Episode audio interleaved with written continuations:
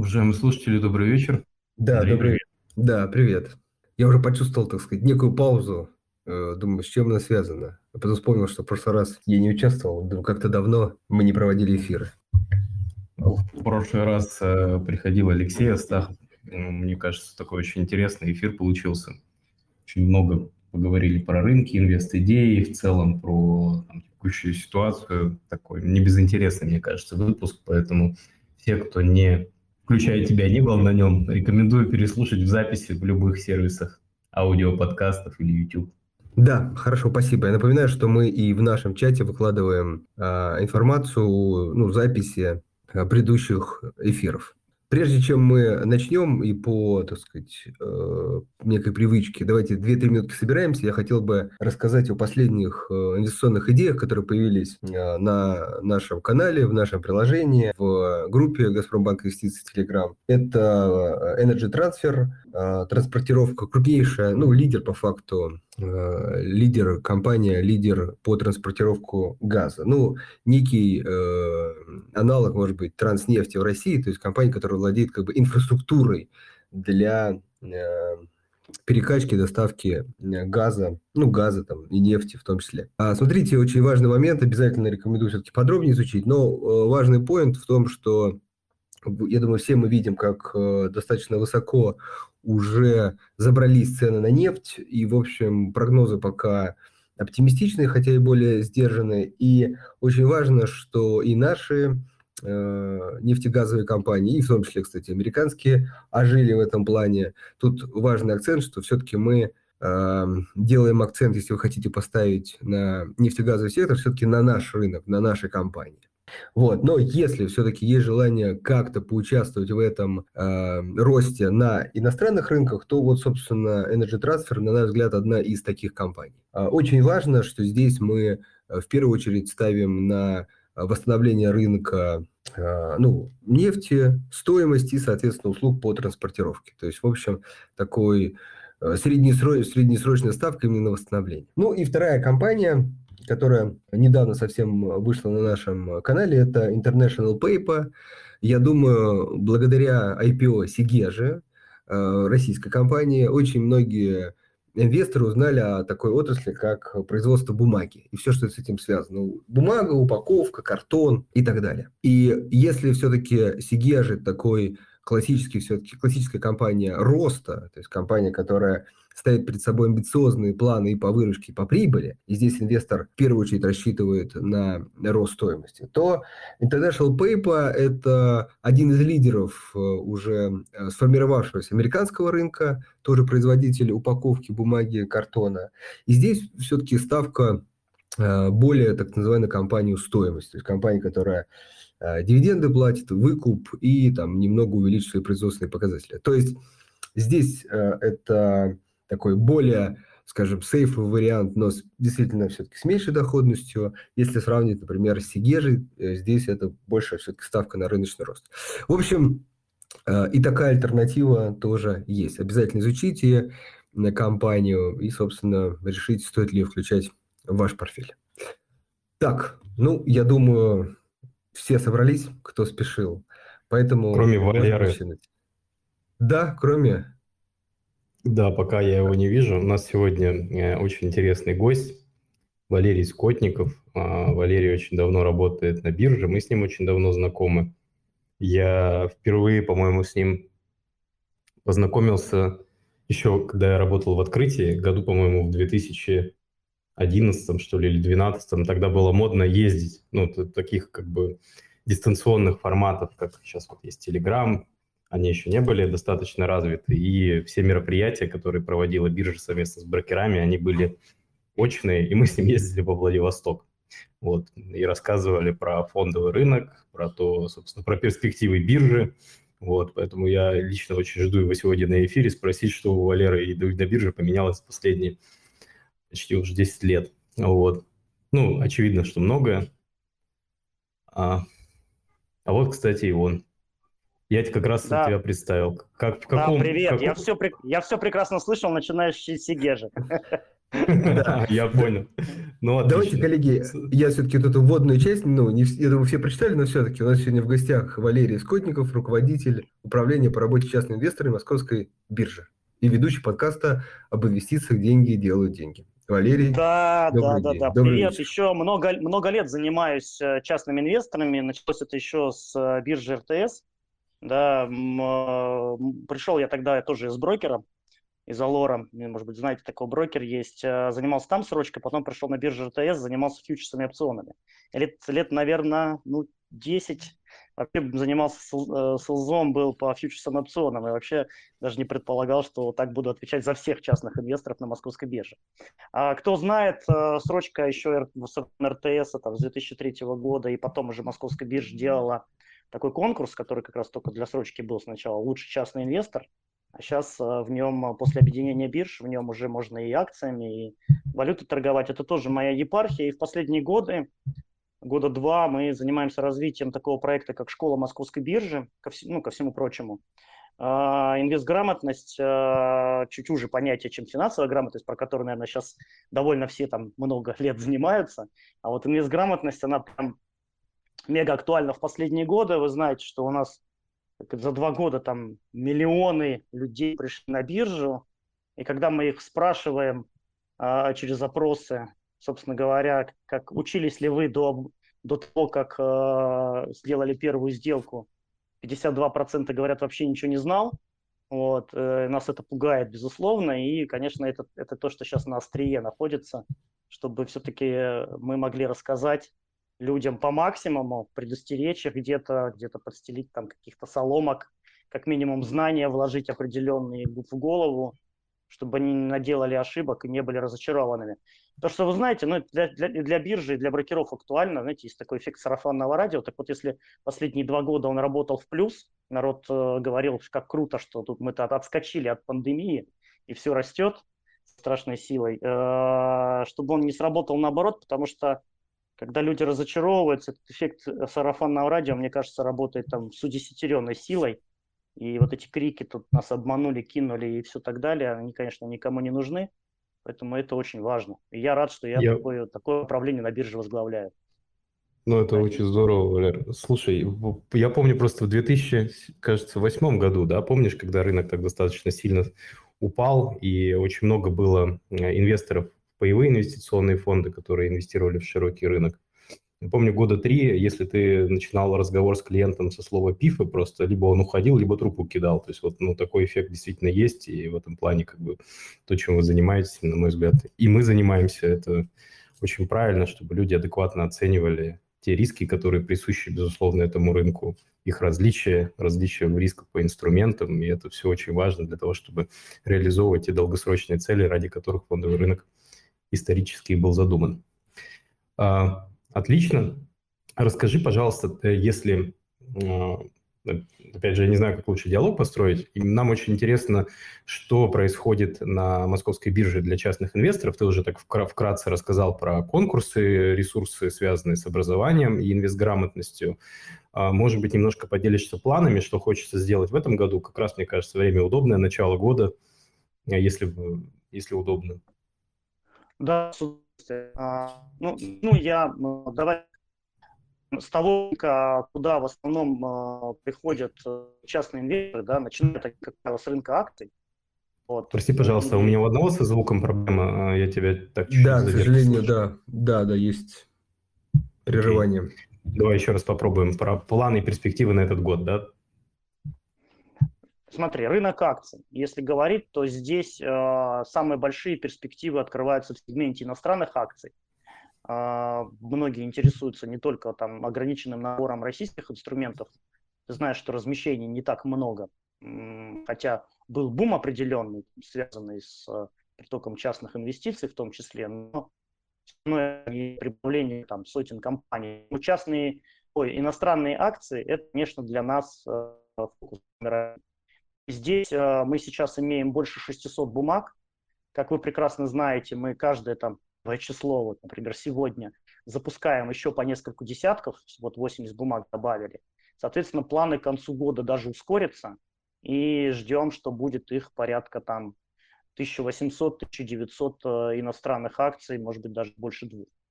А, ускоряем мы внутренние процессы, чтобы как можно больше бумаг добавлять. И здесь в планах не только а, американские бумаги, но и начиная со второго полугодия вы увидите, что мы начнем а, добавлять еще европейские, а потом еще и азиатские бумаги, расписки и так далее. Это такой главный момент. Второй момент, опять же, что касается про иностранные, это допуск к торгам иностранных ETF. Здесь идет изменение определенные там по допуску, по законодательству. Ну, собственно говоря, мы готовим инфраструктуру к этому. Как только все будет готово, мы, соответственно, тоже допустим все иностранные ETF на бирже.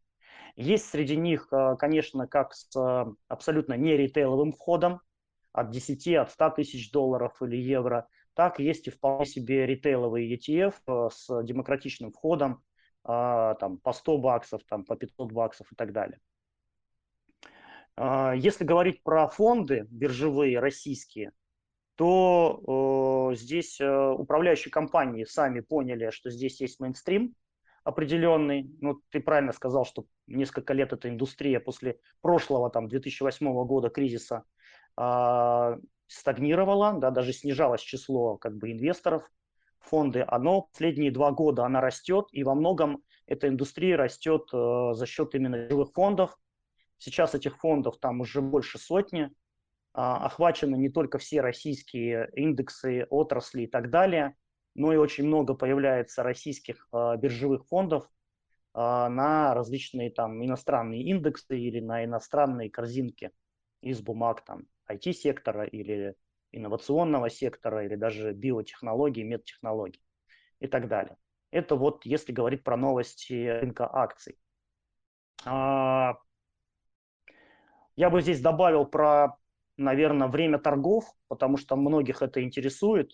Мы довольно недавно запустили там утреннюю сессию.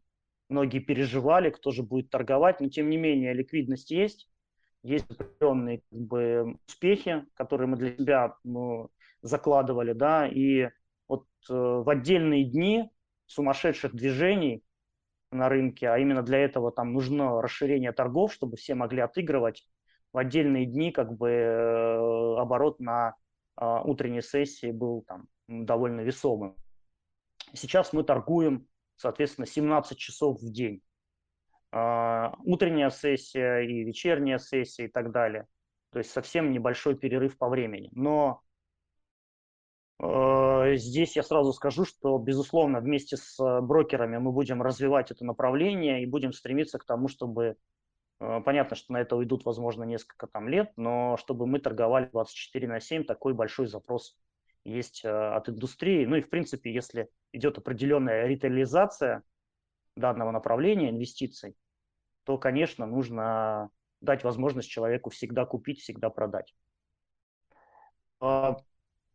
И давайте лучше здесь, может быть, Дим, есть какие-то вопросы, и прежде чем я перейду к облигационным обзору, что там по облигациям мы планируем добавить. Слушай, у меня есть вопрос. Ну, я думаю, что облигация это органично, да, в этом смысле. Ну, я бы, наверное, хотел прокомментировать, что переход 24 на 7 к торгам, да, он требует больших инфраструктурных сдвигов, потому что сейчас есть клиринг, есть закрытие опер дня, да, часть расчетов по клиентам там мы делаем ночью, там, начисление брокерских комиссий, расчетные какие-то процедуры. И в этом смысле, конечно, для того, чтобы сделать такой бесшовный 24 на 7, это изменение там и бизнесовых процессов во всей индустрии. Поэтому понятно, что этот проект займет там достаточно длительное время, на мой взгляд. Конечно. сокращение, сокращение торгов это да, но вот все равно нужны там, условные технологические перерывы пока для того, чтобы в соответствии с действующей регуляцией, действующим законодательством и циклом расчета все это как бы аккуратно проводить. Вот. Не хочется Слушай, здесь да даже каких-то простое, радикальных мер. Даже простая вещь, которая понятна, наверное, любым, кто сталкивается там э, с бизнесом, это накатка новых релизов технологий, откатка, она проходит в выходные, а если выходных нет, то, э, соответственно, нужно создавать определенные там полигоны и все остальное, которые тоже у нас есть. Но в любом случае, э, э, скажем так, это тоже определенные вызовы. Нужно перестроить, в принципе, всю организацию работы IT. А почему я сделал на это большой акцент? Ну, кроме регуляторики, кроме расчетов, про которые ты сказал, да, а мы с вами ну, абсолютно на, во всех процессах завязаны на э, технологии, и тут э, Ну да. Безусловно, я помню, как мы на... Мимо этого не промахнешься, да. Это так, да. Я помню, как мы совместно с вами накатывали релиз вот как раз тестирования клиентов онлайн ага. с биржевыми признаками, и вот выходили в субботу для того, чтобы в режиме реальных торгов, то есть биржа включала сервера, мы как бы полностью эмулировался процесс боевых торгов, мы проверяли сервисы, которые в понедельник должны были по всему рынку раскатиться. Если, соответственно, этого бы, этой бы субботы не было, тестирование было бы запускать существенно сложнее.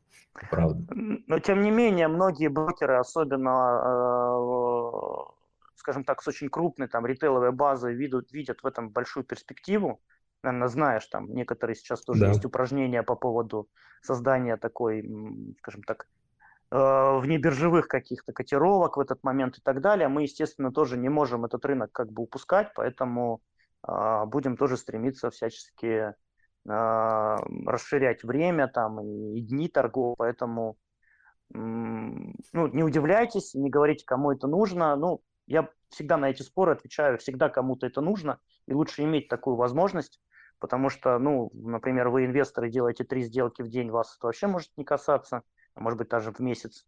А, кто-то активно говорит, что мне это было сложно, там стопы срывают, приходится сидеть 17 часов перед монитором. Ну, лучше, когда эти возможности есть, значит, нужно как-то свои тоже там иде- иде- идеи, торговые стратегии тоже корректировать, потому что ну, это тренд, крипта, крипта, вот нам всем показывает, да, народ уходит на крипту, алготрейдеры уходят на крипту, и крипта торгуется 24 на 7. Пожалуйста, вот вам э, пример, что все, в принципе, прекрасно может работать. Так, про рынок облигаций. Что, что скажу интересно? Еще по поводу рынка акций, да. если можно, я еще один вопрос задам. Но все-таки рынок достаточно конкурентный, да, то есть э, есть Санкт-Петербургская биржа, которая уже предоставляет там достаточно широкий перечень инструментов по американскому рынку. Как ты считаешь, в чем ваше ключевое будет преимущество? А почему частные инвесторы выберут московскую биржу? А, ну, это прежде всего там а, надежность инфраструктуры, которая себя зарекомендовала. Это, соответственно, а, те участники, которых у нас, которые у нас к нам подключены, да, их там гораздо большее число и большое количество клиентов. И плюс, я думаю, что самый большой вызов лежит для нас это в неком едином там портфельном манжировании, которое, безусловно, есть уже на уровне отдельных участников торгов, когда ну, тот инструментарий, которого нет на других биржах, ну, условно, и валюта, и облигации, и э, репошки, и русские, и иностранные бумаги, все на одной площадке, все между собой там, прекрасно, прекрасно миксуется, прекрасно маржируется. Да, это вот, наверное, такие главные преимущества, которые мы видим. Звучит очень хорошо. Давай поговорим про облигации. Да, а, облигации. Ну, тут что сказать. Давай, если говорить про российские, вообще доходности сейчас интересны. Вы видите, что там на ОФЗшек уже у нас и десятые доходности были, и на топовых э, эмитентах у нас, типа там Роснефти, МКБ и так далее, э, выше десятой доходности вполне есть на коротких сроках 2-3 года. И мы, конечно, видим здесь э, то, что инвесторы стали э, активнее интересоваться. Сегмент ВДО не затрагиваю, риски, на мой взгляд, сильно выросли, доходности там уже и 17 и 18 не секрет увидеть, но вы должны прекрасно отдавать отчет, что у таких компаний, у мелкого и среднего бизнеса а, сейчас начинают зашкаливать риски рефинансирования, то есть если крупный бизнес спокойно выдержит высокую ставку и, а, в принципе, у них довольно там разные есть по срокам размещения, то компании мелкой или средней будет довольно тяжело в таких условиях сейчас рефинансироваться. Это вот большой риск. А, как я помнишь, начинался с грамотности. Вот моя задача здесь а, предупредить людей, потому что, ну, акцию вы можете в ней посидеть, она все-таки в ноль не упадет, да, даже если это там какие-то, мы говорим про эшелоны, то в облигах, на мой взгляд, для инвестора, который к этим рискам не готов, несмотря на то, что инструмент называется фиксированной доходностью, в высокорискованных облигациях, высокодоходных, высокорискованных, а, риск он а, гораздо больше, чем в акциях, потому что здесь вы просто можете столкнуться с тем, что компания перестает обслуживать свой долг, и а, тот лимит, то, то, что вы в портфеле на нее выделили, превратить, может превратиться в ноль. Поэтому будьте аккуратны, выделяйте очень рискованные небольшие суммы для таких инвестиций. Если говорить о расширении перечня а, инструментов, то еврооблиги, да, это здесь у нас наверное, главная такая, главная такая фишка. Здесь и доходности интересные. Почему главная фишка? Потому что уже больше 100 эмитентов у нас есть в малом лоте. А, тысяча долларов или тысяча евро. А, и тоже доходности есть интересные, там ну, топовые эмитенты типа там Газпрома, ГТЛК, там 3,5-4% и выше есть доходности в долларах. А, да, даже Россия 30, там почти четвертая доходность, Россия 28. Вот. Здесь мы планируем расширять потихонечку количество таких эмитентов именно еврооблик. Если говорить еще об одном сегменте, это когда мы притаскиваем иностранные бумаги к нам. Такой сервис планируется запустить в ближайшие, там, наверное, несколько месяцев, может быть, во втором начале второго полугодия. Это будет внебиржевой стакан, но это будет доступно только для квалов но это будут интересные эмитенты из э, Мексики, Бразов, э, Турции, США, европейских стран и так далее. Это то, что там, где можно будет свой портфель расширить, можно будет э, какие-то интересные имена э, прикупить. Ну, все мы знаем про кейс Турции, да, насколько он был интересен, привлекал внимание всех, кто читали различные там телеграм-каналы, смотрели аналитику, и не всегда была возможность воспользоваться этим кейсом, чтобы взять себе хороших, надежных эмитентов, получить хорошую доходность. Вот я надеюсь, что во втором полугодии у вас э, у квалифицированных инвесторов такая возможность появится. Вот, э, по времени торгов э, вечерка есть, ОФЗшки там и крупные корпораты, а потихонечку туда тоже какие-то эмитенты расширяются. А планов по утренней сессии пока нет на ближайшие там как минимум год, но, как я говорил, тенденция 24 на 7, она, наверное, на все рынки так или иначе распространится. Так, э, валюта. Ну, здесь новость уже, наверное, не... Э, да, да. Прости, буквально перебью на секундочку. Я напомню нашим слушателям, что у вас есть уникальная возможность задать вопросы э, в комментарии под последним постом в нашем телеграм-канале. Поэтому не стесняйтесь, пишите то, что вас интересует, и вторую половину встречи мы посвятим ответы на эти вопросы.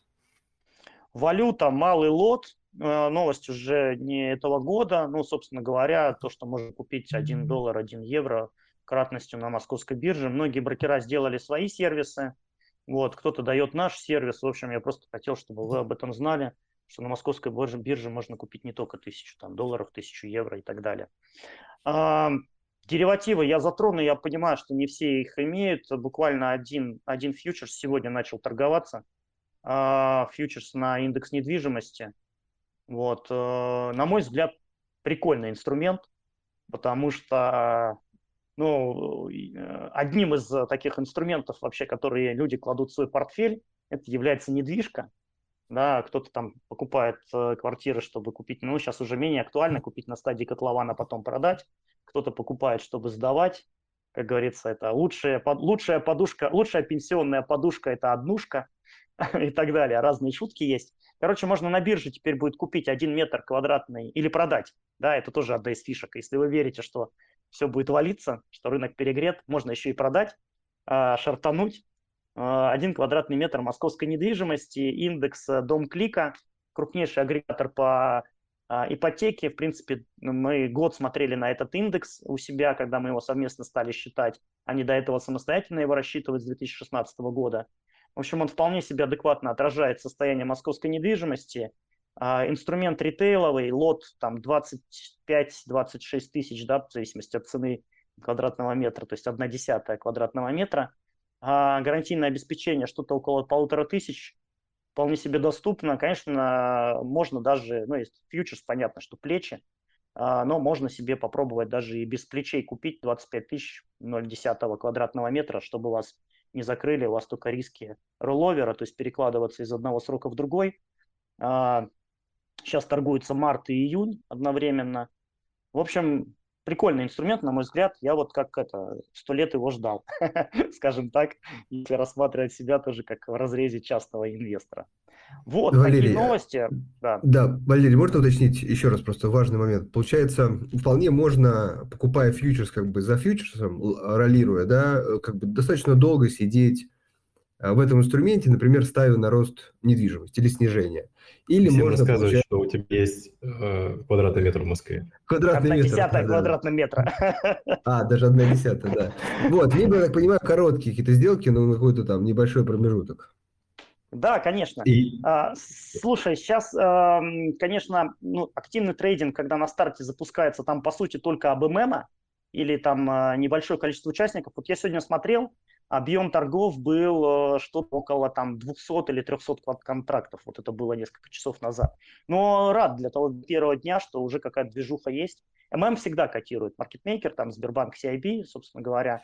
Вот, э, так что можно будет э, спокойно это набрать. Считай, Не знаю, как насчет интрадея, но купить проехала. себе 300 контрактов, считай, по 0,1, 30 метров, но вполне себе студия уже как бы торганула. Да, да, да, да, да, круто. Все. Давай так в студиях и мерить, точно. Я скажу нашим а, пиарщикам, а, что давайте в квартирах измерять. Интересно. А структура расчета индекса какая? Ну, то есть важно же, чтобы он там непрерывно рассчитывался, да, база. Насколько часто да, обновляется маркет дата у них? Ну, то есть у них же сделок много проходит, поэтому я так понимаю, что там непрерывный расчет идет. А, не, не непрерывный, каждую среду идет угу. а, расчет индекса в 12.00. А, база расчета, слушай, там по всем округам, я вот сейчас точно не скажу, но там отсекаются какие-то люксовые квартиры, больше 30 миллионов стоимости, чтобы и так далее. И, в принципе, все московские округа агрегируются и так далее. То есть э, и ЦАО, и САО и ВАО и так далее. Есть у нас на сайте э, вся инфа вот, э, по методике расчета и индекса, и, э, э, соответственно, что лежит там, ну, который лежит в основе, в основе фьючерса. Так что все. Ну, мы год, мы год, как, ну, знаешь, на бирже есть индексный комитет, он из там из mm-hmm. знатных математиков э, сделан, так что, в принципе, все эти данные считаются год, год, год мы их наблюдаем и приняли решение запускать на него фьючерс, э, все надежно, не переживайте. Вот. Я всегда переживал ну. только, знаешь, за что? Кто же его, кто будет стоять второй стороной сделки, кто же будет шортить? Потому что когда я посмотрел на график э, московской недвижимости, ну, там как минимум за последний год и, уви- и увидел, что этот индекс вырос там с 200 тысяч до, до 258, 262 практически безоткатно, то я всегда переживал, кто же будет его продавать. Вот. Ну, пока есть, есть, есть маркетмейкеры. Я думаю, что всегда есть как бы те же девелоперы, например, или какие-то крупные институциональные игроки, если они придут, они хотят захеджировать свой портфель, да, потому что цены высокие, тенденция как бы к росту ставок ипотеки все-таки говорит о там частичном охлаждении этого рынка, поэтому я думаю, что здесь в текущем формате можно, наверное, не переживать. Интересно, а понижение будет. Да, я не готов вдаваться в какую-то аналитику, но просто инструмент реально классный, особенно а, мне кажется, что сейчас пойдут еще продукты на него, потому что нас просил об этом не столько ритейл, потому что реально ритейл, наверное, не знал о таких возможностях, сколько индустрия, это те, кто делает различные структурные продукты, управляшки, управляющие компании о том, чтобы у них появился такой дериватив, такой, ну, понятно, что это может быть только дериватив, да, чтобы они могли делать какие-то клиентам продукты. Ну, вплоть до того, что купи сертификат и на 10 квадратных метров, и потом его там с каким-нибудь застройщиком можно будет коллаборацию устроить и обналичить его. Пришел и купил студию, вложив этот сертификат на 10 метров, остальное доплатил, там, не знаю, ипотекой. Ну, я сейчас фантазирую, но мы реально обсуждали такие продукты, почему нет. Вот. А расскажи, пожалуйста, еще, если мы закончили про продукты рыночные, или да. есть еще что-то? что Не, нет, все, закончили основной обзор. Про, наверное, про образовательные ресурсы хочется узнать тоже ваши планы на этот год. Ну, то есть я знаю, что у вас там центральный образовательный ресурс – это школа Московской биржи, вы запустили финансовый супермаркет финуслуги. Вот в этих направлениях какая планируется активность в этом году, что хочется сделать? Давай ну, или если есть какая-то там еще ритейловая да, активность, связанная там с работы с частными клиентами не напрямую, ну, не через добавление инструментов, а каких-то сервисов, то тоже расскажи, очень интересно. Давай про финуслуги, потому что, наверное, все сейчас видят, э, никогда такого не было, чтобы московская биржа была на всех каналах и на всех носителях, да, и вот оно появилось. Это действительно у нас мощный ритейловый проект. А, если нас до этого, до Нового года и после Нового года рекламировала там Медведева и Крякин, то сейчас запустилась рекламная кампания с Лакутенко. Вы видите, насколько она активна там не знаю, я по пять раз э, вечером иногда там дети включают телевизор, я даже чуть ли, мне кажется, на, кару, на карусели тоже вижу рекламу, ну, шучу, на карусели, конечно, нет. Вот. Э, финуслуги. Э, изначально, что мы как оператор финансовой платформы планируем бизнес э, для частных лиц для тех, кто хочет, для того, чтобы стали более доступны банковские сервисы, прежде всего. Это открытие депозитов, накопительных вкладов и так далее. А вторым большим направлением там, и сейчас там, по-моему, больше 27 партнеров уже. А, и ставки есть хорошие, интересные, да, то есть в чем фишка, что вы можете открыть депозит, сидя дома, к вам приедет курьер, вас сфотографирует, вы один раз на платформе зарегистрировались на финуслугах, и дальше вы легким кликом открываете депозит в любом банке. Закончился один, кинули деньги в другой, уже никуда не надо ездить, ничего не нужно делать, то есть все в онлайне, все, а, все транзакции, все, все вклады записаны в РФТ, регистратор финансовых транзакций, все отчитывается в ЦБ, никаких там тетрадочных вкладов в мелких банках, когда вы знаете все эти истории, а, люди с трудом добивались. Выплаты, если АСВшные будут, то выплаты автоматически прямо на счет платформы. В общем, плюшек много, плюсов много, начиная от того, что интересно, есть эксклюзивные вклады, в том числе в сотрудничестве с крупными банками, заканчивая тем, что очень удобный функционал с точки зрения того, что один раз регистрируешься и так далее. И все под надежной защитой нашего центрального депозитария, который себя э, зарекомендовал, э, и он сейчас является именно регистратором финансовых транзакций, и, соответственно, э, регулируется центральным банком. Э, дальше продукты мы расширяли, добавилась ОСАГО в прошлом году, э, будут добавляться другие страховки, каска и так далее, там страхование ипотечное э, тоже уже добавлено. Э, добавляются инвестпродукты. Буквально в конце года мы запустили такую ну, наверное, для многих экзотику. В некоторых регионах они уже раньше были, но именно того, что это доступно теперь любому гражданину страны через финуслуги, там вообще даже курьера не надо вызывать, просто через госуслуги регистрируйтесь, и вот вы уже можете купить облигацию Калининграда. А, девятая ставка у нее. В чем фишка? Знаешь, на мой взгляд, даже не столько в том, что это базовый такой продукт для тех, кто не имеет брокериджа, а, и э, не в ставке в девятой, сейчас тоже, наверное, этими ставками особо никого не удивишь, сколько в некой социальной направленности довольно большое значение имеет сейчас для многих людей, чтобы они вкладывались в понятные объекты, финансировали понятные объекты, и там конкретно этот, этот займ области на улучшение, скажем так, облагораживания городской среды, на строительство конкретных там а, набережных, мостовых скамеек, парков. Вот, э, на мой взгляд, это прикольно. Почему? Потому что, ну вот, ширится сознание ответственно. Я вот уже пару лет как мусор сортирую, да, а, супруга всякие там крышечки сдаем и так далее. И, ну, особенно я вот вижу по своим там друзьям и знакомым там из более молодого поколения, для них это очень важно, куда они инвестируют деньги. И э, вот такие вот социальные инвестиции. Сейчас вообще, в принципе, можно модная тема ESG, но это вот прям конкретно, да, вот вы даете Калининграду на то, чтобы он конкретные вещи сделал в своем регионе. Это прикольно не только для жителей Калининграда, но все мы как бы живем в России, все хотим, чтобы ее различные уголки улучшались. И, на мой взгляд, это вот очень круто. Ну, конечно, мы не остановимся на этих облигациях, будут и другие регионы, а, и э, мы будем добавлять туда еще дополнительно инвестпродукты, появятся там и биржевые фонды, и открытие, открытие брокерского счета. И, наверное, как самый такой простой сервис, который мы хотим реализовать, это многие люди – сталкиваются частенько, что у них ни один ИИС открыт, и потом их налоговая за это не то, что там терроризирует, но не дает им вычеты сделать по ИИСу. И на финуслугах как раз, так как там есть э, верификация паспорта через госуслуги, можно создать профиль, и можно будет, наверное, проверить, какие у тебя брокерские счета открыты, в том числе и ИИСы. Это часто людям, людям не хватает, мы видели такой спрос, потому что люди с трудом узнают, что у них, а, оказывается, у меня вот в этом брокере или банке брокерский счет, оказывается, открыт, он там вместе с пачкой каких-то других документов подписал и так далее. Ну вот, э, то есть такой сервис тоже появится, я думаю, ближе ко второму полугодию. Это, что касается финуслуг, это сейчас самый мощный у нас ритейловый продукт. Э, как я уже сказал, сначала базовые продукты, кредитно-банковские, страховые, и постепенно мы туда добавим все инвестиционные продукты. Не обещаю там стакан, но что-нибудь такое мы придумаем, потому что целевая аудитория все-таки люди, которые только делают первые шаги. Теперь, если к ним приходи, переходи к тем людям, которые только делают первые шаги, как я уже сказал, у нас э, большие вызовы по обучению. Школа Московской биржи работает с 2017 года. Мы за прошлый год удвоились по числу школьников, давайте я их так буду нежно называть, в общем, по числу тех, кто у нас проходил как минимум какие-то курсы. А сейчас их 180 тысяч человек. более 50 различных курсов у нас в ротации.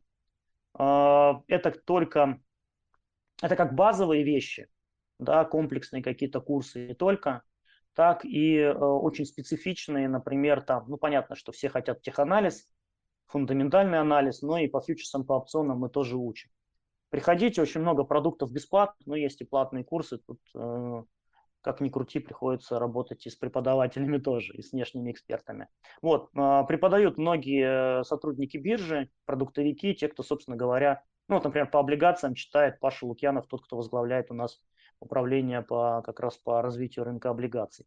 Вот, э, деривативщики считают деривативы, так что приходите к нам за экспертизой от тех, кто эти продукты создает, упаковывает, они, собственно говоря, вам э, все самое интересное расскажут. Э, и, ну, никакой аналитики мы ничего не продаем. Вот нужно знать, что биржа от этого дистанцирована.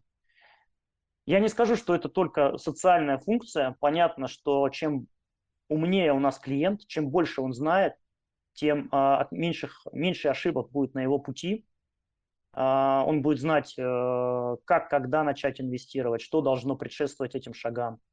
А, обязательно должно быть целеполагание, распрофилирование. Мне кажется, сам процесс нажатия на кнопки покупки или продажи, это уже вообще, в принципе, какая-то финальная точка, а до этого довольно большой, большой путь. И мы бы хотели, чтобы все об этом знали, и там со всеми брокерами партнеримся, чтобы так как мы независимая площадка, чтобы они к нам клиентов на обучение направляли.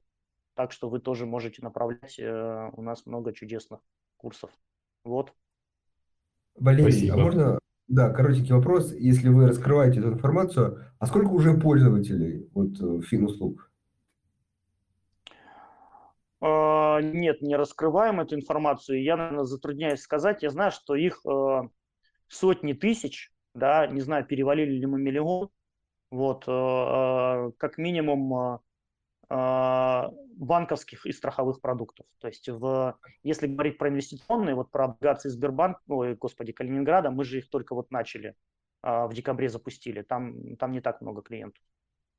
И еще тогда уточню на всякий случай, я правильно понимаю, то есть один раз человек как бы регистрируется, подтверждает ну, как бы себя, и потом и банковские продукты, и страховые, какие-то еще, он уже в онлайн-режиме инвестиционные все покупает, да? Да, пополнить счет можно мгновенно через СБП, а, никаких комиссий, ну, я имею в виду систему быстрых платежей. И дальше уже эти деньги со счета платформы вы перераспределяете. Либо вот банковский продукт, либо вот страховой оплатить, либо облигации Калининграда и так далее. Все очень удобно. Вот. Окей, спасибо. Что нет, нет пока валютных инструментов, но вот это, наверное, тоже в планах. Пока рублевые.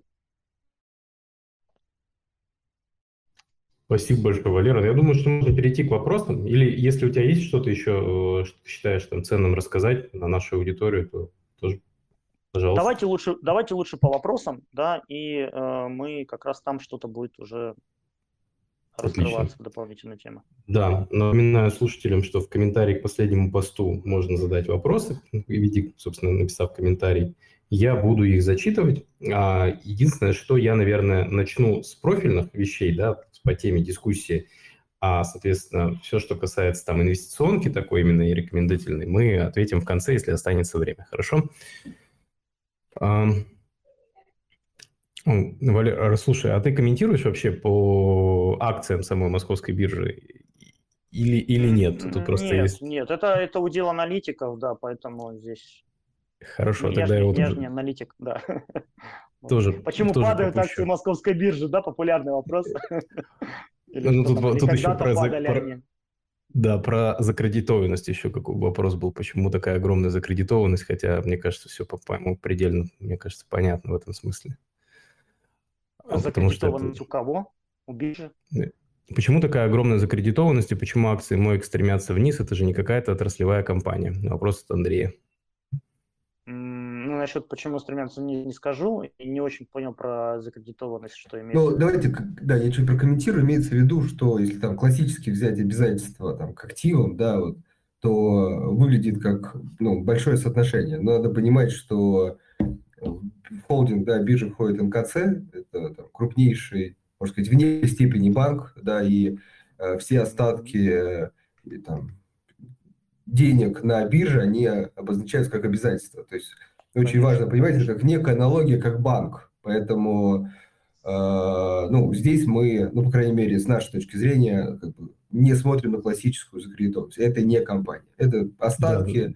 Клиентские на счетах. Но оформляются они бухгалтерские как, как обязательства. По Конечно, сути, это как, это деп, как депозит до востребования, да, по большому да, счету, да. в такой же логике.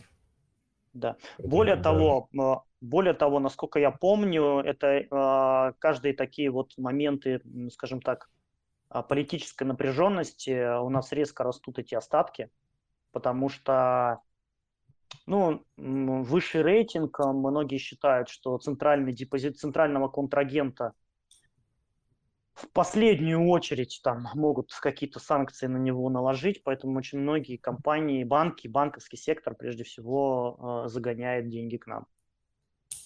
Это правда. А тут, тут э, не могу ничего сказать против, потому что НКЦ в этом смысле, если вы даже зайдете на какой-нибудь э, сайт типа Банки.ру и посмотрите финансовую, финансовую отчетность банков, вы увидите, что национальный клиринговый центр, он там будет сейчас уже не, не совру, третий или четвертый по размеру активов в стране. Да? То есть это надо понимать, что все финансовые организации, включая нашу, а, для там, того, чтобы обеспечить торги а, своим клиентам, они вносят гарантийное обеспечение именно в НКЦ. Да? То есть мы все, там, по сути, свободные денежные остатки, те, которые необходимо обеспечивать для торговли, мы храним в НКЦ, и так делают все, да, включая там, тот же там, Сбербанк и ВТБ и всех-всех-всех. Поэтому там объем а, активов, который хранится, он колоссальный. В этом смысле надо очень правильно анализировать московскую биржу, если вы смотрите на нее как на эмитент, потому что, во-первых, холдинг многопрофильный, он инфраструктурный, он обеспечивает очень много там, разного плана задач, и в том числе там комиссионный доход, он это одна из статей дохода, да, в этом смысле. Это тоже надо понимать. Хорошо, пойдем дальше. О, интересный вопрос. А, видимо, кто-то из наших сотрудников интересуется. Планирует ли биржа предоставлять доступ к инструментам без посредничества брокеров на своей площадке? Что делается в данном направлении? Какие сроки реализации? А, ну, как я уже говорил, это только сегмент вот uh, таких OTC инструментов. Uh, Валер, когда... скажи честно, мне надо уже искать как бы другую работу или, или еще рано? Когда, нет, когда нет, вы будете слушай, сами торговать уже у, у себя на своей площадке? Ты знаешь, что самое, самое дорогое в этом, в этом во всем, это вот эта последняя миля и маркетинг. Поэтому, безусловно, мне кажется, что каждый должен заниматься своим делом. Клиенты сейчас находятся в, уже являются клиентами банков, являются клиентами, а, явля, получают э, сумасшедшее там обслуживание с точки зрения там мобильных технологий, с точки зрения скорости, быстроты и так далее, реакции, аналитическую поддержку. Ну, то есть это я, наверное, только малые какие-то вещи, которые лежат на поверхности, перечислил. Ну, то есть э, на мой взгляд, э, это, это в принципе невозможно. В отдельных, в отдельных случаях, да, то есть это только раз, в отдельных инструментах, где в принципе сам эмитент а, хочет выйти напрямую на аудиторию. Да, и вот, вот как раз я как говорил, уникальный проект, а, муниципалитет Калининград размещает облигации напрямую у нас.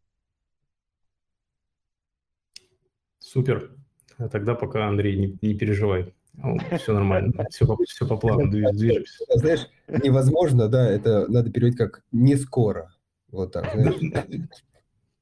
Не, ну тут еще надо понимать, что брокер, он же не, не то, что там, мне кажется, в сознании многих клиентов брокер это какой-то такой не, ненужный посредник между там биржей и э, там, тем активом, который хочется приобрести.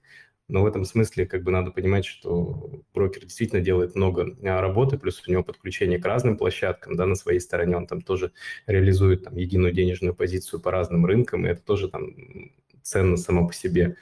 Плюс, опять же, я не уверен, что биржа Слушай, готова там...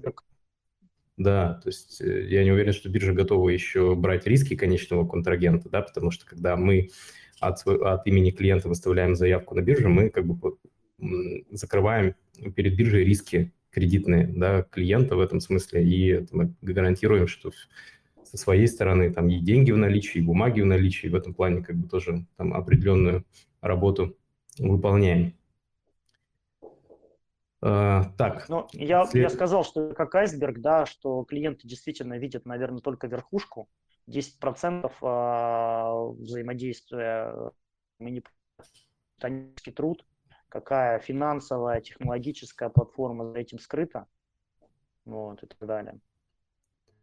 Согласен. По времени торгов, Михаил, мы, я думаю, достаточно подробно эту тему в начале разговора осветили. Если вы там не против, я этот вопрос тогда пропущу. Если, соответственно, у вас есть дополнительный, пожалуйста, напишите, я его задам. А, Валерий, поделитесь, пожалуйста, своим мнением по инициативе по стимулированию технологических компаний к выходу на бирже, которая проводится при поддержке Фонда содействия инновациям и Минэко. Вы ожидаете ли вы в связи с этим бума IPO? Планируете ли делать какой-то акселератор на своей площадке? А, безусловно, все такие развития, они как бы нужны, да, почему? Потому что а, если говорить про акселератор, мы в свое время э, уже участвовали, делали совместные акселераторы, но, правда, в разрезе финтех-компаний, да, нам было интересно а, вместе развивать, ну, то есть московская биржа, ряд партнеров, чтобы развивались компании, которые связаны прежде всего с финансовым сектором. Это была одна форма. А, мы, кстати, были там участником, на секундочку, в 2017, кажется, году. Да, да, да, да, да. Вот. Я, я поэтому сразу это и вспомнил. А, что касается вот э, здесь, это уже скорее государственная да, поддержка. И то есть если до этого тогда с финтехом это была условно наша частная инициатива, то здесь это государственная поддержка. Вы знаете, что такая государственная поддержка уже существует в разрезе малого и среднего бизнеса где как раз вот то, о чем я говорил, там и облигационные выпуски, и даже размещение акций в специальном секторе, а, они там расходы эмитента, да, прежде всего, там датировались. Соответственно, здесь э, я считаю, что это, это сумасшедшая история, потому что а, в IT очень многие вещи упираются, много у людей идей, и если, скажем так, небольшие компании будут иметь возможность делать такие микро-IPO, привлекать э, финансирование, то мы увидим и в России взлет. Ну, не все же только там кому там IBM или Apple в гараже начинаться. Может быть, и у нас, у нас тоже в гаражах люди много чего собирают. Ну, условно, я шучу, конечно. Мне кажется, что это супер тема.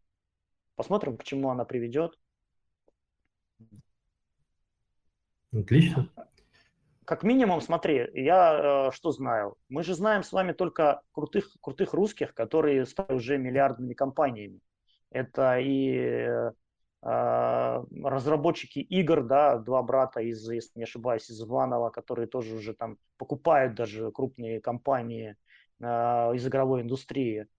И э, то есть у нас в России, в принципе, есть этот весь технологический сектор, э, который, к сожалению, пытается упаковаться за рубежом. А, поэтому получить там финансирование, например, там и деньги, да, соответствующие есть и так далее. Поэтому если у нас внутри здесь будет эта же индустрия развиваться, то ну, нам всем от этого будет лучше. Согласен. Валерий, добрый вечер. Следующий вопрос. Какова ваша оценка торгов зерновыми на текущий момент? И кого можете порекомендовать из эмитентов данного сектора? Если вообще можете. Я бы еще добавил. А, торговля зерновыми, слушайте, ну там, там довольно специфические как бы операции. Вы из ком- компанию, которая торгует зерном, представляете. Если представляете соответствующую компанию, у которой есть интерес, ну, то есть там элеватор или а, зернотрейдера крупного, то, а, то, конечно, вам нужно обращаться там, к нашим а, специалистам из а, товарной биржи, которые вам в этом плане помогут. Вот. Там прежде всего, конечно же, это интервенции, а, львиную долю рынка занимают и так далее. Мне здесь как бы с точки зрения ритейла ну, особо нет нечего прокомментировать. Был проект по развитию фьючерса на это, да, фьючерса на зерно на российское, но ну, как бы, мне кажется, еще пока, еще у него все еще впереди. вот, так мягко скажу. Хорошо, ну у нас в этом смысле как бы в, в рамках нашей аналитики было несколько компаний, например, Русагра, которые мы рекомендовали к покупке, у которых эта доля бизнеса тоже в портфеле присутствует, так что если вам интересно, можете зайти на наш сайт в раздел блог, посмотреть аналитику по этой компании, может быть, она вас заинтересует. Так, да, там а, крупнейший след... игрок Русагра, поэтому вы можете, вот как если ритейл, то можете войти в этот рынок как раз через акции компании, например. Вот. Да, хороший вариант. У меня они лично в портфеле есть немножко. Если говорить про товарный рынок, я бы больше обратил внимание на драгметаллы. Да, э, там у нас торгуется наличное золото, наличное серебро. принципе, многие же не только через там фьючерс или через ETF хотят зайти, но им приятно, что они владеют физическим золотом. Там, конечно, мне кажется, пока никто из брокеров не организовал поставку, чтобы можно было прям забрать домой кусок золота. Вот, э, но сам факт того, что вы владеете, там, не знаю, 10 граммами золота, и он лежит у нас в, а, в НРД, да, э, должен греть душу. Вот, что это не какое-то бумажное золото, а реально обеспеченное металлом. Так что присоединяйтесь, там хорошая ликвидность, все в рублях котируется, это еще такой валютная защита определенная, да, потому что золото на международном рынке валюте, соответственно, переоценивается следом за скачками рубля. Вот. Я, я, я, я пробовал интересный инструмент. Да, Валер, послушай, комментируй, пожалуйста, вот тут вот такой интересный вопрос. Будет ли когда-нибудь доступ у неквалифицированных инвесторов к торговле акциями следующих крупных международных компаний Airbus, Samsung, BP и Nintendo? Ну, я так понимаю, что связано этот вопрос с тем, что эти эмитенты по своей природе находятся в, не в Штатах, а, соответственно, ну, Airbus mm-hmm. это европейская компания, да, Samsung Корея, BP э, Британия, Nintendo Япония. Вот. А вы как-то смотрите вот на крупные имена, которые не штатовские? Ну, ты уже говорил, что да. И если они Второе пройдут у вас... Ли... Да. да, если они у вас пройдут листинг, то вы их, получается, их может, сможет покупать неквалифицированный инвестор. Конечно. Если они так попадут как, как, как, как а, акции Америки, они находятся в соответствующих, про крупные компании, которые ты назвал, они признаны, а, входят в индексы, которые признаны нашим центральным банком, нашим регулятором. Ну, Airbus точно, да, он там явно в какой-нибудь, а, ну, если не DAX, то во французские, э, как его там, SAC, SAS, да, входит. Да, CIC, Да, вот, э, точно входит. Э, Nintendo наверняка входит там в какой-нибудь а, или подобные. Так что да, я уверен, что они будут, если они будут добавлены, то будут доступны и широкой рознице. Да, спасибо большое. Я вот тут смотрю вопрос по поводу доступа к инструментам, когда будут доступны бумаги SPI и SPID. Я вот по тикеру. Это ETF, э, SPY, да, SPI, да. Угу. ETF соответствующие. Слушайте, ну у нас сейчас фьюч на них есть. А, про сами, сами иностранные ETF я уже говорил, что мы, это в принципе в планах до конца года. Вот. Но там нужно понимать, что там и законодательство параллельно сейчас идет а, развитие. Как все-таки сделать доступ вот, иностранных ETF на российском рынке? Угу. Ну да, это вот такая тоже, мне кажется, очень интересный сегмент рынка, потому что возможности именно в инвестировании в западные ETF, они очень широкие, и в этом плане многие клиенты ждут, когда, а, собственно, появится возможность приобретать их на локальном рынке. Ну да, а эти имена, которые были названы, естественно, они будут э, в первую очередь, да, эти ETF добавлены, вот, э, потому что ну, они топовые, топовые имена в мире, вот. Ну, если под спаем э, имелся именно ETF, соответственно, да, это, а это... Это как раз, да, это траст на S&P, это ETF. Да, окей. Окей, тогда следующий вопрос. Некоторые иностранные акции на московской бирже торгуются и в рублях, и в долларах.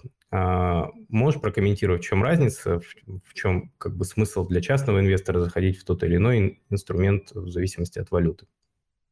А, ну, смотри, тради... Э, сначала мы начинали в рублях. Да, это было связано как а, с просьбой некоторых брокеров чтобы все расчеты были в одной валюте. Вот человек за рубли купил «Газпром», и тут же он за рубли купил там Apple. Очень удобно. И проще брокеру там и фондироваться, и, и все остальные расчеты делать. А, ну и плюс, э, я, например, больше вижу в этом плюс. Сейчас скажу почему. Но потом мы увидели больше спрос э, людей, которые уже привыкли, как ты говоришь, про другие биржи и про так далее, что все-таки они хотят купить валюту и инвестировать в валюте. Вот. А, и, соответственно, мы добавили еще и долларовый стакан. Но не стали отказываться от рублевого, потому что, опять же, а, повторюсь, есть ряд интереса, как со стороны, соответственно, брокеров, так и со стороны частных лиц к тому, чтобы это было в рублях. На мой взгляд, почему рубли? Мне интересно. Ну вот я сейчас расскажу о свое как бы обывательское мнение, с чем я столкнулся. Я тоже инвестирую, в том числе вот там у нас нам иностранные бумаги некоторые разрешено э, сотрудникам биржи инвестировать и членам их семей. А, в российские нет. Сразу скажу, что почему, почему есть такой опыт. А, как интересно. То есть Смотри, вы, как сотрудник купил... русской биржи, можете иметь только иностранный портфель. Да, и в определенные периоды акции московской биржи можно покупать, когда нет отчетности. Мы инсайдеры, к инсайдерам относимся. Вот, mm-hmm. все, что связано с корпоратами. То есть мы можем купить индекс или фонды, пифы но не можем купить конкретное имя, то есть там конкретную акцию российского эмитента или облигацию российского эмитента. Можем госбумаги там какие-то, да, но нельзя то, что связано с корпоративным имением. То что раскрытие информации происходит, безусловно, оно недоступно там, не разбрасываться направо-налево, там куча китайских стен, но на всякий случай всем сотрудникам нельзя.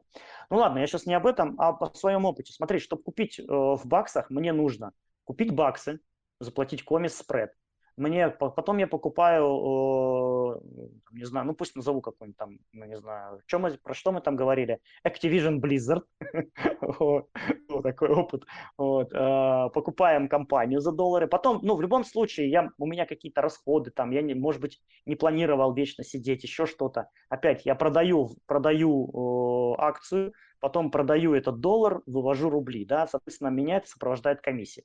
Ну окей, бог бы с ним, но все мы прекрасно знаем, что нужно платить налоги. И первое, что меня ждет, это валютная переоценка.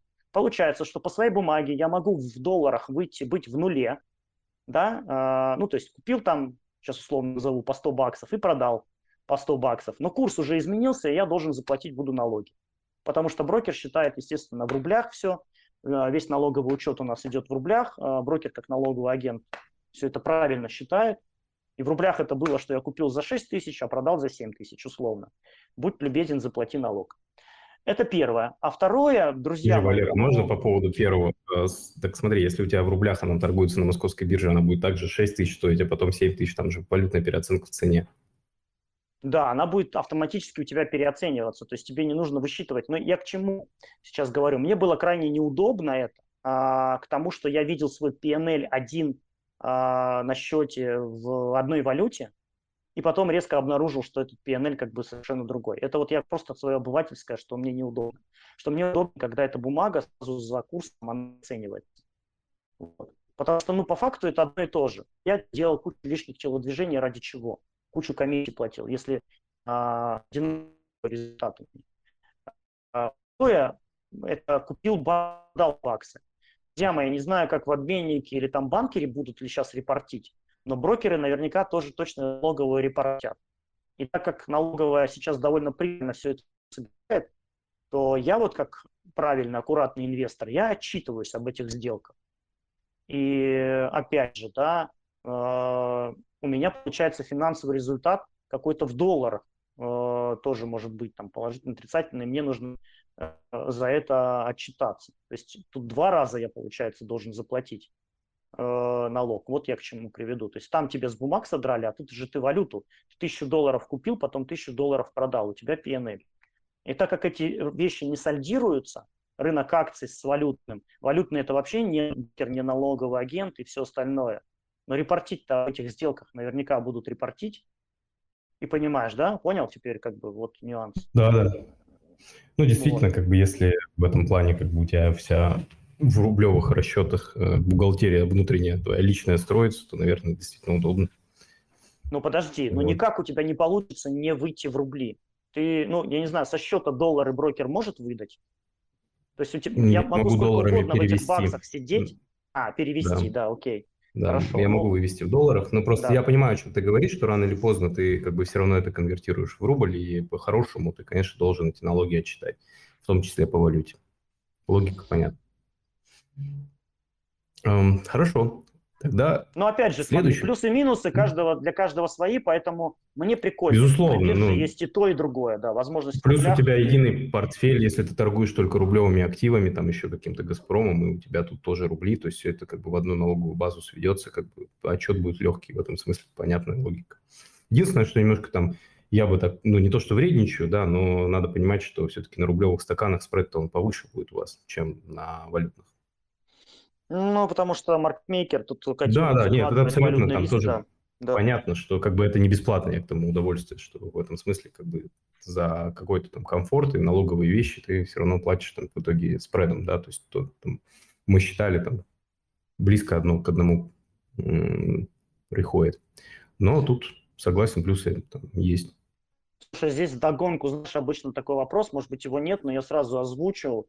Тоже как бы пользовался этим продуктом, и потом американские компании очень любят платить по 4 раза в год дивиденды, да, и когда у тебя эмитентиков там ты набрал штук 20-30, да еще 4 раза в год, потом довольно так напряжно налоговую декларацию заполнять, ну, то есть там несколько часов ну, на время. Да, либо, либо, либо ты платишь как бы специалистам за то, что они заполняют у тебя налоговую декларацию, но да, все равно да, расход. Да. Да, Тут я к тому, что, э, наверное, предвосхищаю вопрос, что, ли, что будет ли что-то сделано в этом направлении. Насколько я знаю, что биржа в лице наших там э, соответствующих подразделений участвует в этом процессе, и тут об этом разговор вместе с Минфином, да, ну как, э, собственно говоря, главным налоговым ведомством, куда МФНС относится, вот, ведут о том, чтобы брокеры были по этому поводу тоже налоговым агентами, и это бы сильно всем упростило жизнь. Это правда, но я думаю, что это перспектива. Если ей судьба реализоваться, то мы не увидим это по итогам 2022 года, к сожалению.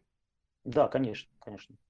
Это такой, я думаю, на трехлетний план, а, по моим оценкам, потому что прежде чем это произойдет, это нужно, соответственно, внести изменения в налоговый кодекс, провести их, э, соответственно, то есть это некоторая процедура, насколько я знаю, там еще даже чтение, ну, то есть формулировки еще не до конца выверены до принятия их там пройдет какое-то время. Поэтому я тут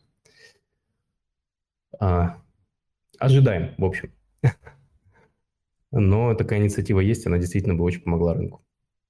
Так, по, по налогообложению так тоже немножко коснулись, а, Евгений. Тут я не знаю, что мы много, на самом деле, в наших эфирах комментировали вопросы налогообложения. У нас даже специальный стрим на эту тему был с нашим налоговым экспертом внутри, который Газпромбанк Инвестиции работает. Поэтому, если вы смотрите там где-то нас в подкастах или в записи, а в принципе мы, я еще раз повторюсь, есть почти, по-моему, на всех уже ресурсах. Там на Apple Music, и в Яндекс Музыке мы есть, и на YouTube мы есть. Посмотрите, там мы подробно разбираем там и вопросы валютной переоценки, потому что это такая тема непростая, она там, займет какое-то время. Сейчас просто я боюсь, что у нас его нет, чтобы детально это все обсудить, поэтому переслушайте в записи.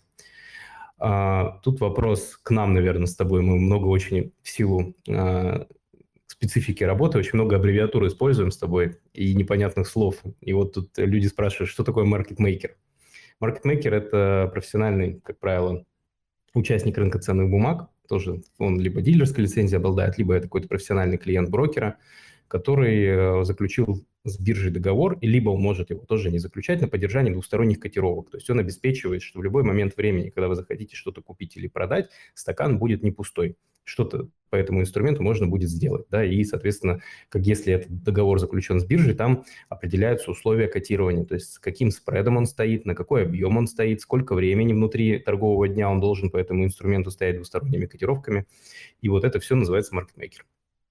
Это очень важно на старте запуска любого инструмента, да, потому что логично, что никого нет в этот момент, инструмент только запущен, и нужно, чтобы, как вот, знаете, если сравнивать с обменником, всегда есть котировка на покупку или на продажу. Вот, дальше по мере развития инструмента появляются уже желающие купить, желающие продать, стакан, кроме маркетмейкера, начинает наполняться. Вот то, что вы видите а, по, там, условно, по Сберу или там, по Газпрому, это уже там, на 80 на 99 процентов это либо частные лица, либо профучастники, либо алгоритмы, которые уже присутствуют двусторонними ну, котировками на покупку, на продажу и так далее. И та, в таких инструментах уже нет необходимости в маркетмейкерах. Есть инструменты, в которых у нас всегда есть э, маркетмейкерские соглашения, инструменты такой называемой средней ликвидности. И, безусловно, это инструменты, которые мы только запустили, а, и здесь а, часто мы смотрим на, это очень часто касается деривативов, на некое развитие инструмента. если в течение там, какого-то периода времени жизнь не появляется, ну, значит, мы не то что ошиблись, это все правы там экспериментировать, а, значит, этот инструмент ну, на данный момент не актуален. Мы иногда несколько лет спонсируем через маркетмейкерский договор наличие этого инструмента, чтобы всегда люди могли купить или, э, или продать спонсируем, потому что, как правило, вознаграждение гораздо серьезнее тех комиссий, которые нам приносят инструменты, которые на старте. Какие-то моменты принимаем решение о том, что маркетмейкера там нет, но инструмент мы, пожалуйста, в торги заводим, мало ли кто-то хочет сделать сделку. Поэтому вы, ну, я тоже предвосхищаю некие вопросы, поэтому вы не удивляйтесь, что на бирже присутствуют там а, отдельные активы, а, в которых а, в стаканах там пусто. Спасибо, Оля. Так, а, по вопросам. Ну, тут много достаточно вопросов, связанных с инвестиционными рекомендациями. Я попрошу вас, э, пожалуйста, там, давайте перенесем их на четверг. Вот, в четверг у нас будет как раз такое немножко профильное мероприятие. Мы будем там, с Андреем вдвоем, да, в этот четверг, и поотвечаем как раз на вопросы, связанные с аналитикой, с какими-то рекомендациями. Это все, пожалуйста, к нам а, в четверг. Сегодня хочется Валерия спросить профильные, так сказать, вопросы по его профессиональной деятельности. Вот. А, Валерий, ты можешь прокомментировать? Скажи, пожалуйста, если открыть вклад на финуслугах а, в банке, то будет ли этот виден вклад а, в сам, приложении самого банка? И можно ли будет закрыть этот вклад через приложение банка, а не через финуслуги? По большинству банков, партнеров, да. То есть вы одновременно видите и у нас на платформе, и соответственно, в, банковском приложении. Ну, то есть это вопрос скорее технической интеграции, да, и по большинству партнеров она есть, кто-то, собственно, еще в работе, да, где-то там такой возможности нет. Где-то они делают уникальный продукт, который просто доступен только на платформе, и угу. свою банковскую линейку они там его, например, не промоутят. И не заводят, соответственно, мобильное приложение, да? Да, да, да. Я понял, спасибо. Так, можно ли через нас купить драгметаллы? Нет, к сожалению, мы э, через свою платформу э, доступ пока к наличному золоту и серебру не даем, но вот если будет активный спрос, то, конечно, мы этим займемся. Я про финуслуги добавлю один момент. А, вы можете увидеть этот вклад еще и на услугах в портале. Угу. Это а, подчеркивает ск... надежность, знаешь, такую что. Ну да, то есть эти, не переживайте, эти там данные, они никуда не пропадут, и стоит то, о чем говорил Валерий, о том, что они имеют статус, во-первых, финансовой платформы аккредитованной, во-вторых, э, НРД – это национальный расчетный депозитарий, крупнейший, по сути, институт по хранению разных классов активов. В этом смысле там все, что вы делаете через эту платформу, оно должным образом регистрируется, и эти данные, они совершенно точно там передаются во все компетентные органы и никуда не пропадут, так что все в порядке. В этом смысле я в этом на 100% убежден. А, подскажи, пожалуйста, где можно актуальную информацию посмотреть по инструментам о наличии и отсутствии маркетмейкеров и, у вас, и ваших соглашений с ними? Если это возможно где-то в публичном поле. Да, есть э, на сайте э, Московской биржи. Заходим в раздел э, соответствующего там, по-моему, рынка. Ну, не знаю, например, рынок акций, да, фондовый рынок. И там есть прям слева пункт меню, так и называется, Maker. Вот. И э, можно посмотреть все эти программы, и можно посмотреть список участников. Отлично. Ну что ж, у нас вопросы по теме иссякли. А, что называется last call, их задать. Э, если хотите, напишите.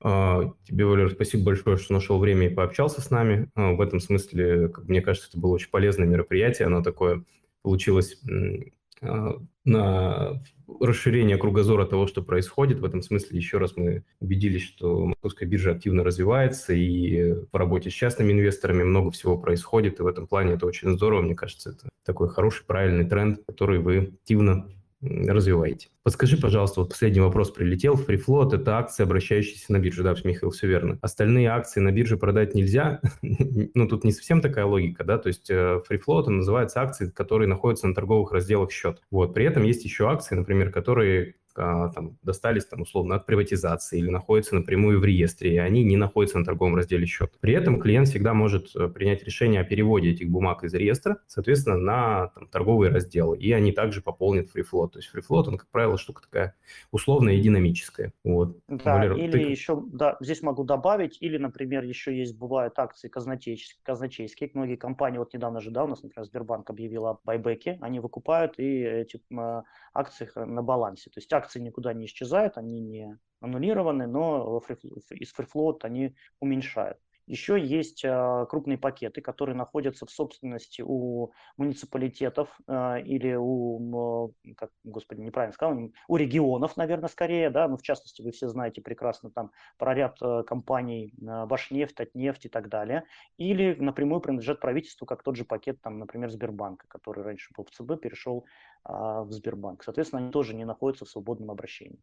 Да, ну, собственно, там, если говорить про негосударственное владение, да, то все равно эта там, штука может меняться со временем, да, то есть фрифлот, он, я к тому, что он не, не всегда статичен, да, то есть не то, что у компании там 15% фрифлота, значит, что вот так всегда будет. Нет, это там, величина, она тоже может меняться. А, так, ну, в так. принципе, да, на все вопросы, Спасибо, наверное, мы ответили. Наверное, Давай. Да, э, я в ответ хотел вас поблагодарить, да, за то, что вы на меня пригласили. Вот, я так немножко тоже это, под конец занервничал от того, что неужели удалось ли все рассказать или нет. Вот, э, зовите, всегда рады пообщаться с, рад общаться с, э, с такой чудесной компанией, и, и с Димой, с тобой, и с Андреем, и со всеми частными инвесторами. Знаешь, э, перед тем, как вы перейдете к, к этим конституционным рекомендациям, скажу самое главное, да, что я просто тоже там сколько, 2006, господи, уже 16 лет я Э, сначала как частный инвестор, потом сотрудник брокера, потом на бирже, со всем этим делом сталкиваюсь, моя главная рекомендация будет, ну, вот все, что я видел, ну, знаете, вот это вот четкое следование, ну, условно, какой-то своей цели, своим, э, своему плану, своему риску, в соответствии со своим риск-профилем, со своим психологическим состоянием. Я не, всегда говорю, что инвестиции должны быть психологически комфортны, а это значит, что это вы все сделали правильно, да. А как бы ваши там активы не менялись в цене, если вы все сделали правильно, вас это не должно сильно волновать, для вас это должно быть только новым вызовом или новым, новым каким-то действием. Поэтому вот это самое главное, и тогда это залог успеха, и все будет у вас хорошо, точно. Спасибо большое, Валер, мне кажется, очень ценный совет. А, напоминаю, что запись а, будет доступна, и вы сможете ее прослушать. Анонс об этом мы вывесим на нашем телеграм-канале. Валер, еще раз спасибо большое, слушатели. Огромная вам благодарность, что вы приходите и тратите свое время, надеюсь, на полезную для вас информацию. Услышимся с вами в четверг в то же время, в 6 часов вечера. Хорошего вам вечера, повторюсь, и тогда до встречи. До свидания. До свидания.